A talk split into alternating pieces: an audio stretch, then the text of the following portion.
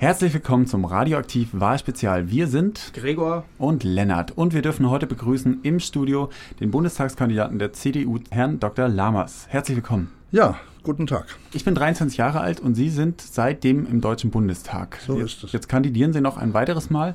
Warum braucht Heidelberg Sie wieder im Bundestag? Ich möchte gerne wieder für den Deutschen Bundestag kandidieren und möglichst auch gewählt werden, weil ich ähm, gerne meine Arbeit hier im Wahlkreis fortsetzen möchte, im direkten, unmittelbaren Kontakt mit den Bürgerinnen und Bürgern. Auch in ganz konkreten Einzelfällen zu helfen. Das ist eine wunderbare Sache. Das habe ich in den zurückliegenden Jahren getan. Das ist ein Schwerpunkt meiner Arbeit. Und natürlich auch ähm, in Berlin weiter für die Aufgaben zu stehen, äh, für die ich zuständig bin. Fragen der Außen-, der Sicherheits- und Verteidigungspolitik. Ein großes Thema gerade in der heutigen Zeit. Und ich bin der Meinung, Zukunft braucht Erfahrung und die bringe ich natürlich ein.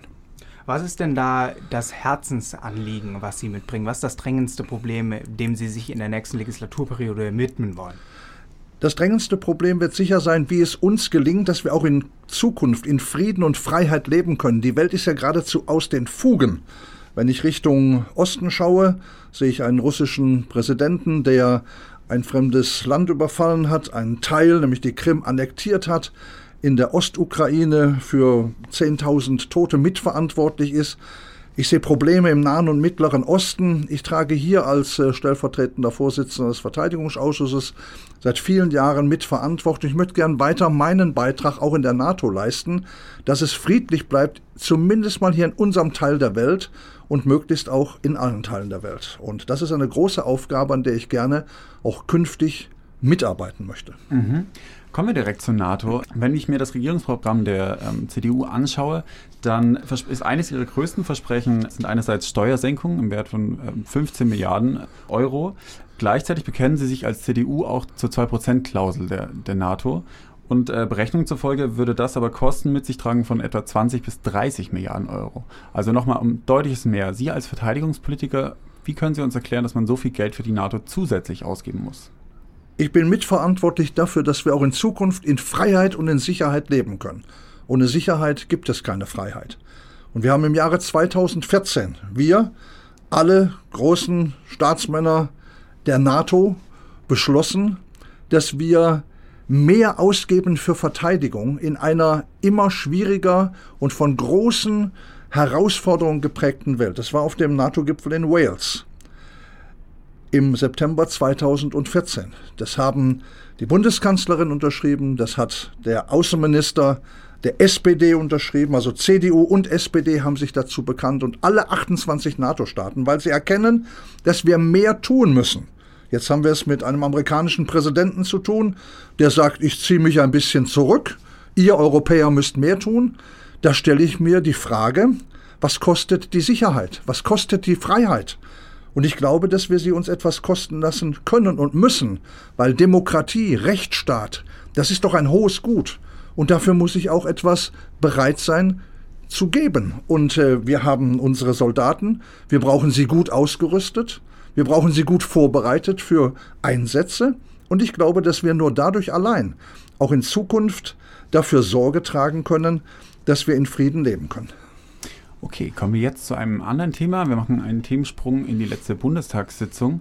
Und zwar hat die SPD in der letzten Sitzungswoche zusammen mit den Linken, den Grünen und auch Stimmen aus der Union die sogenannte Ehe für alle beschlossen, ähm, da Angela Merkel da die Gewissensfreiheit aufgegeben hat. Konservative wie etwa Wolfgang Bosbach haben in diesem Zuge geäußert, dass es immer schwerer würde, den Markenkern der CDU zu erklären.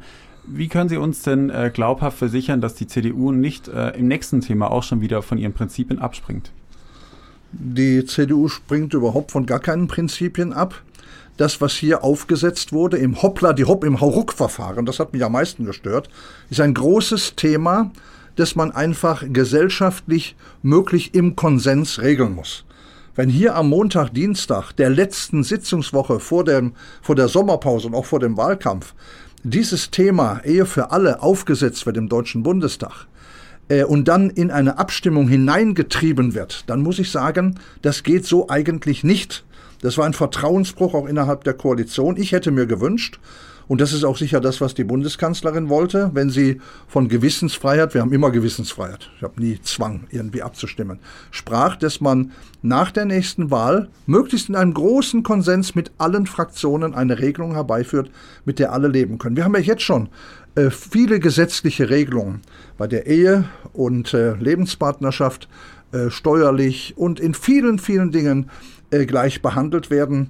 Hier hätte man weitergehen können, aber ich hätte mir gewünscht, dass es nicht im Hauruck-Verfahren geschieht, sondern dass man das miteinander bespricht, dass man auch die rechtlichen, ich bin Jurist, die verfassungsrechtlichen Fragen klärt. Alles nicht gemacht worden und deshalb fand ich dieses Verfahren nicht gut. Es war dem Machtstreben auch der SPD und anderer geschuldet, die kurz vor der Wahl das Thema aufrufen wollten. Mhm. Ich möchte noch mal ganz kurz auf die Prinzipien der Union äh, zu sprechen kommen. Welcher, auf was können sich, können sich denn konservative Wähler noch verlassen, wofür die Union steht? Denn ähm, mit der Wehrpflicht und dem Atomausstieg wurden ja schon zwei Dinge über Bord geworfen, für die die CDU lange stand. Jetzt hat Angela Merkel auch den, die 180-Grad-Wende bei der Ehe für alle für die CDU vollzogen. Ähm, welche Prinzipien, für die die Union bisher stand, gel gelten denn noch oder werden morgen schon über Bord also geworfen? Also über Bord geworfen äh, haben wir nichts, äh, was nicht äh, mit der Zeit anders bewertet werden muss. Wenn ich von Atomausstieg spreche nach Fukushima, dann kann ich doch nicht sagen, nur weil ich Jahrzehnte einer anderen Auffassung ähm, zugeneigt bin, kann ich davon nicht abweichen, wenn neue Situationen entstehen, wie sie zum Beispiel ähm, in Fukushima entstanden sind. Da muss ich dann auch weiter nach vorne denken man muss dann auch ähm, den Veränderungen Rechnung tragen, das haben wir getan. Mit der Aussetzung der Wehrpflicht war es genauso. Wir leben in einer völlig anderen Welt. Und ähm, da stellte sich die Frage, ist das Beibehalten der Wehrpflicht richtig oder setzen wir jetzt auf eine äh, professionelle Armee? Das tun wir. Ich glaube, dass wenn man das den Menschen richtig erklärt, äh, durchaus gute Gründe dafür vorhanden sind, äh, diese Änderungen zu vollziehen, die wir gemacht haben. Mhm. Und insofern kann ich damit äh, gut leben, wenn ich es richtig erkläre. Und ich glaube, äh, die meisten meiner Wählerinnen und Wähler auch. Mhm. Sie haben angesprochen, dass sich die Welt ändert. Ähm, die hat sich auch geändert ähm, in Bezug auf die gesellschaftliche Realität, was die Ehe für alle angeht. Jetzt haben Sie aber dagegen gestimmt. Erkennen Sie diese neue gesellschaftliche Realität nicht an? Doch, absolut. Ich habe Ihnen ja gerade erklärt, warum ich dagegen gestimmt habe. Äh, weil mir dieses ganze Hauruck-Verfahren nicht gefallen hat. Und ich glaube, damit sind wir auch unserer Verantwortung äh, allen Menschen gegenüber nicht gerecht geworden. Das hätte man in aller Ruhe miteinander besprechen können und ich hätte mir gewünscht, dass man dann im Konsens, möglichst auf breiter Basis, eine die ganze Gesellschaft befriedigende Lösung herbeigeführt hätte. Jetzt droht wahrscheinlich eine Verfassungsklage, was alles nur dem zu äh, äh, auf, darauf zurückzuführen ist, dass man das wirklich äh, im Schweinsgalopp durch das Parlament gejagt hat. Das war nicht gut. Werden Sie sich an der Verfassungsklage beteiligen? Ich beteilige mich äh, nicht an Verfassungsklagen. Das ist Aufgabe der Fraktionen und anderer. Das ist nicht Aufgabe des Einzelnen. Und äh, das habe ich auch nicht vor. Hm. Okay. Ähm, kommen wir zu einem anderen Thema und zwar dem der Obergrenze. Das Thema ähm, wurde ja jetzt beigelegt, dieser Streit zwischen CDU und CSU.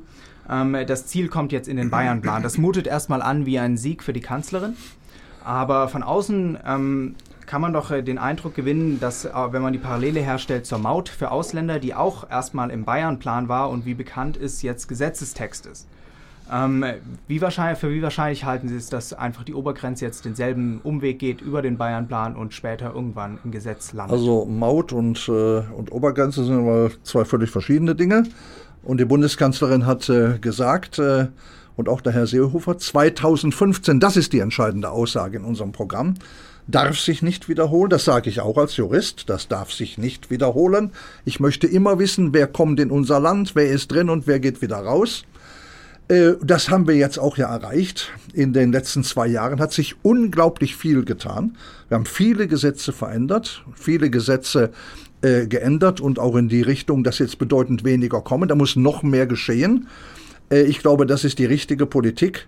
Und äh, Obergrenze, äh, das ist einfach rechtlich äh, überhaupt nicht durchsetzbar, so etwas zu sagen. Aber der Sinn und Zweck heißt doch, was damit verbunden ist. Wir wollen eine klare Begrenzung. Und da bin ich auch dafür, weil es einfach nicht möglich ist, dass jeder, der hierher kommen will, auch herkommen kann Das äh, Institut für Konfliktforschung hier in Heidelberg hat festgestellt, 65 Millionen Menschen sind auf der Flucht. Ja, sollen die alle nach Deutschland oder vielleicht nach Heidelberg kommen? Geht gar nicht. Und deswegen ist die richtige Politik, dass man äh, versucht, dass die Menschen erst gar nicht hierher kommen. Dieses ganze Schleuserunwesen muss äh, wirklich beendet werden, indem man äh, möglichst die Menschen in ihrer Heimat lässt, dort prüft, ob sie einen Asylanspruch hat und ihnen das dann die Türe auch ähm, äh, zu unserem Land öffnet. Wir müssen hier vernünftige Verfahren entwickeln in Deutschland und in Europa. Und äh, dann glaube ich, lässt sich das auch auf dem Level halten, auf dem wir im Moment sind. Also von diesen Zahlen, die da im Moment, äh, von denen im Moment gesprochen sind, sind wir weit entfernt. Deswegen ist das eine sehr theoretische Diskussion, die sich überhaupt nicht stellt.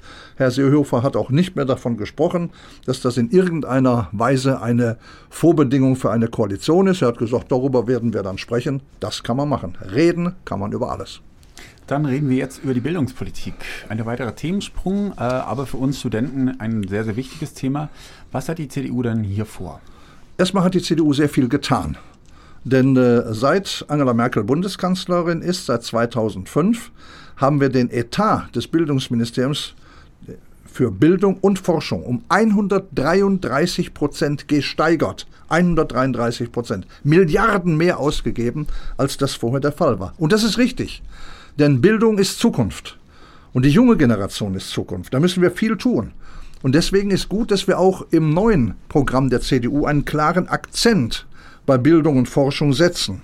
Wir wollen insbesondere die Digitalisierung der Bildung aktiv gestalten. Wir werden die Bundesländer bei der Ausstattung der Schulen und Hochschulen mit Computertechnik unterstützen und ein Programm zur digitalen Weiterbildung von Lehrerinnen und Lehrern auflegen. Und was ganz wichtig ist, wir werden weiterhin die Forschung in unserem Land stärken. Gerade hier in der Metropolregion Rhein-Neckar profitieren wir in hohem Maße davon, dass Staat und Wirtschaft inzwischen drei Prozent des Bruttoinlandsprodukts in Forschung und Entwicklung investieren. Das wollen wir steigern auf 3,5 Prozent. Wir haben dazu eine Biotechnologieagenda äh, im Fokus und wir glauben, dass wir so auf die großen Zukunftsaufgaben und insbesondere äh, auf die Interessen der jungen Generation richtig fokussiert sind. Kommen wir zur letzten Frage in unserem Interview. Ähm, wir hatten es vorhin schon kurz von Donald Trump. Die Kanzlerin hatte hinsichtlich eines anderes, anderen Themas den US-Präsidenten scharf kritisiert, nachdem der aus dem Klimaabkommen von Paris ausgestiegen ist. Ähm, Im Koalitionsvertrag, den die Union 2013 mit der SPD ge ähm, geschlossen hat, haben sie festgehalten, dass sie die Treibhausgase bis 2020 auf 40 Prozent des Standes von 1990 absenken wollen. In den letzten vier Jahren sind die em Emissionen aber gestiegen. Jetzt ist die Frage, einerseits wird Donald Trump kritisiert von der Kanzlerin, aber andererseits hat sie selbst ihre Hausaufgaben nicht gemacht. Warum fordert die Union das Ziel jetzt nochmal, wo es doch schon mal nicht geklappt hat?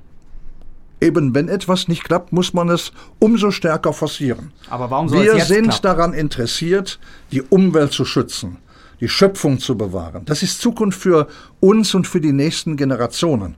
Und deswegen bin ich sehr froh, dass wir deutlich gemacht haben in unserem Klimaschutzplan 2050, dass wir zu diesem Zeitpunkt die äh, Treibhausgasneutralität erreichen. Früher, als es im Klimaschutzabkommen von Paris vorgesehen ist. Ich glaube, das ist wichtig, dass wir äh, genau dieses Ziel erreichen und dafür alles tun. Und ähm, CO2-Reduzierung ist einfach notwendig. Wir setzen ja auf ganz wichtige Maßnahmen. Energetische Gebäudesanierung. Viele, viele Einzelmaßnahmen, die dazu führen, dass wir dieses Ziel erreichen können. Ähm, Erderwärmung unter zwei Grad. Ziel weltweit und deswegen verurteile ich auch das, was der amerikanische Präsident da gemacht hat und umso mehr hoffe ich, dass es jetzt gelingt, in der Welt das Bewusstsein dafür zu bewahren, auch in einzelnen Aktionen dieses wichtige Ziel für uns alle, für alle Generationen zu erreichen. Aber man muss auch sagen, wie gesagt, vor vier Jahren ähm, haben Sie schon mal dasselbe gefordert ja. und während der Legislatur haben Sie sich eher dafür eingesetzt, das kann man schon so sagen, dass beispielsweise dieser angesprochene Klimaschutzplan eher zurechtgestutzt wurde. Da hatte Barbara Hendricks ja deutlich ähm, klare Forderungen und das ging dann durch alle Ministerien und am Ende war wenig davon übrig. Also ich kann das nicht bestätigen, dass äh, wenig davon übrig war. Es mag sein, dass das eine oder andere Ziel nicht zur vollen Zufriedenheit erreicht wurde. Wenn das der Fall ist, muss man umso größere Anstrengungen unternehmen. Und das wird jetzt in dem Programm der CDU deutlich. Das wollen wir aus voller Überzeugung, dass wir nur so die Zukunft und die Schöpfung erhalten können. Herzlichen Dank, das war die letzte Frage. Jetzt haben Sie noch einen Musikwunsch frei. Ja, wenn ich einen Musikwunsch frei habe, dann äh, wir leben hier in einer wunderbaren Region, nämlich in Baden und dann wünsche ich mir das Badener Lied und ich hoffe, dass ich damit alle erfreue. Herzlichen Dank Ihnen, dass Sie heute hier waren. Sehr gerne.